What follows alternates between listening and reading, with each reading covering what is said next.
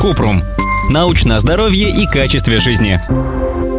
Почему в глазу лопаются капилляры и какие могут быть последствия? Кратко. Капилляры в глазу могут лопнуть, когда человек сильно чихает, кашляет или после рвоты. Иногда крошечные капилляры лопаются, даже если сильно потереть глаза. Обычно это происходит без вреда для глаз и проходит само по себе. Осложнения встречаются редко.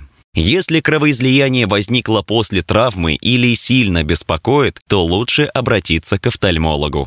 Подробно. Конъюнктива глаза содержит много крошечных кровеносных сосудов, которые могут порваться. Когда в конъюнктиве глаза лопаются небольшие капилляры, то белая оболочка глаза краснеет, а если лопается капилляр покрупнее, это называется субконъюнктивальное кровоизлияние. Оно выглядит как пятно ярко-красной крови на белой оболочке. При этом других симптомов может не быть. Капилляры лопаются, когда повышается давление в голове, если человек напрягается, поднимает тяжести или при рвоте. Даже если просто сильно тереть глаза, это может привести к разрыву капилляров. Чаще субконъюнктивальное кровоизлияние происходит у людей с сахарным диабетом, гипертонией и при приеме препаратов, которые разжижают кровь. Субконъюнктивальное кровоизлияние обычно не надо лечить, но иногда врачи рекомендуют закапывать в глаза препарат искусственной слезы, чтобы уменьшить раздражение. Если субконъюнктивальное кровоизлияние возникает чаще двух раз в год, нужно проконсультироваться с офтальмологом.